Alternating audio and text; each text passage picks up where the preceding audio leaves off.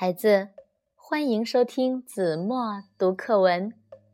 今天我要为大家读的是五年级上册第二十五课《唐玄奘西行取经》。玄奘是唐朝的一位和尚，他精通佛教经典，被尊称为。三藏法师，三藏是佛教经典的总称。在研读佛经时，他发现以前翻译过来的佛经错误很多，就决定到佛教的起源地天竺去学习。公元六二九年，一说六二七年。玄奘从长安出发，到了凉州（今甘肃武威）。当时，朝廷禁止唐人出境，他在凉州被驻守边境的兵士发现，命他回长安去。他设法绕过边防关卡，向西来到玉门关附近的瓜州（今）。甘肃安西，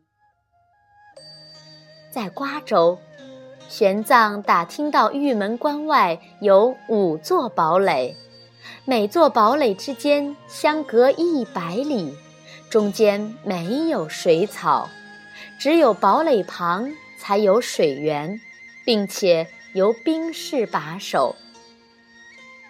这时候，凉州的官员。已经发现玄奘偷越边防，发布公文到瓜州缉拿他。如果经过堡垒，他一定会被兵士捉住。可是，不经过堡垒，他又无法补充水源。玄奘正束手无策，碰到了一个当地人，说愿意给他带路。玄奘变卖了衣物，买了两匹马，连夜出发，跟着他混出了玉门关。谁知走了一程，那人就不想再走了，甚至想谋杀玄奘。玄奘发现他不怀好意，就把他打发走了。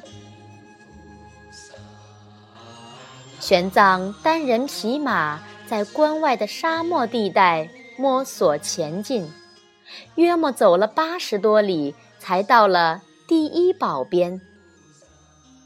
他怕被守兵发现，白天躲在沙沟里，等天黑了才走进堡垒前的水源。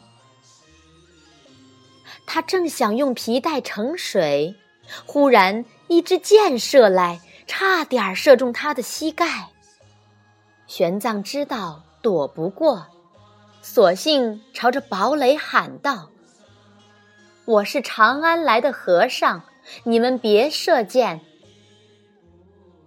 堡中的人停止射箭，打开堡门，把玄奘带进堡垒。守堡的校尉王祥信奉佛教。问清玄奘的来历后，不但没为难他，还派人帮他盛水，又送了一些食物，亲自把他送到十几里外，给他指引一条通向第四宝的小道。第四宝的校尉是王祥的同族兄弟，听说玄奘是王祥那里来的。也很热情地接待他，并且告诉他，第五堡的守兵十分凶暴，叫他绕过第五堡到野马泉去取水，再往西走就是一片长八百里的大沙漠了。玄奘离开第四堡，又走了一百多里，迷了路。没有找到野马泉，他正要拿起随身带的水袋喝水，哪知一失手，水都洒在沙土上了。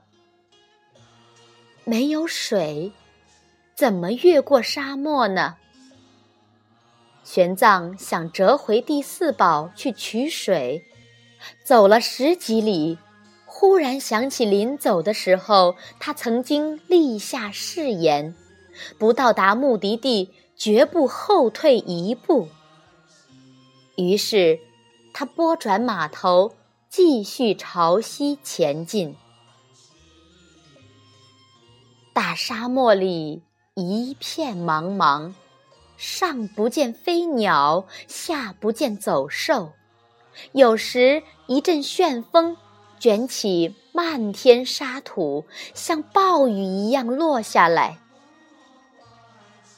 玄奘在沙漠里接连走了四夜五天，没有一点儿水喝，口干的像火烧一样，终于支撑不住。昏倒在沙漠上。到了第五天半夜，天边起了凉风，把玄奘吹得清醒过来。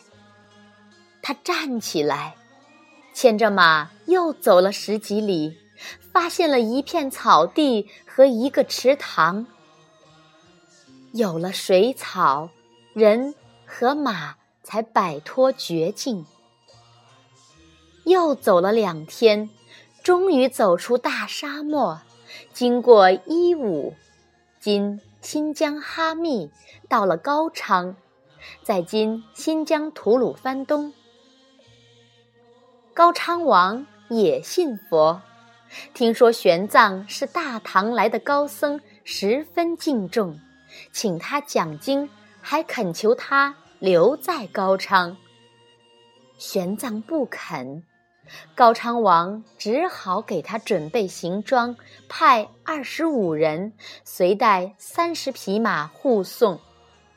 他还写信给沿路各国的国王，请他们保护玄奘过境。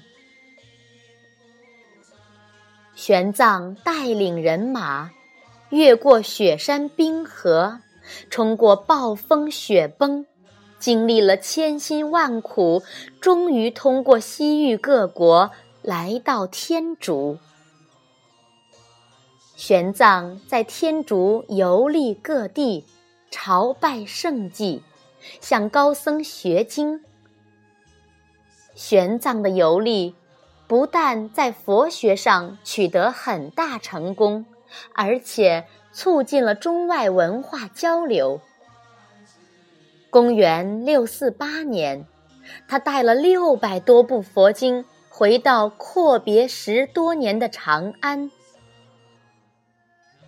玄奘和尚百折不挠的取经事迹轰动了长安城，唐朝皇帝对玄奘的壮举十分赞赏，亲自召见了玄奘。从此。玄奘就在长安的大慈恩寺专心翻译从天竺带回来的佛经，他还和弟子们一起编写了一部《大唐西域记》。在这本书里，他把亲自到过的一百一十个国家和听到过的二十八个国家的地理情况、风俗习惯都记载了下来。成为重要的历史和地理著作。由于玄奘取经这件事本身带有传奇色彩，后来在民间流传了许多关于唐僧取经的神话，说他取经路上遇到许多妖魔精怪，这当然是虚构出来的。到了明朝。小说家吴承恩根据民间传说做了艺术加工，写成优秀的长篇神话小说《西游记》。这部著作在我国文学史上占有很重要的地位，它使得唐僧取经的故事家喻户晓。好了，孩子，感谢您收听。子墨读课文，我们下期节目再见。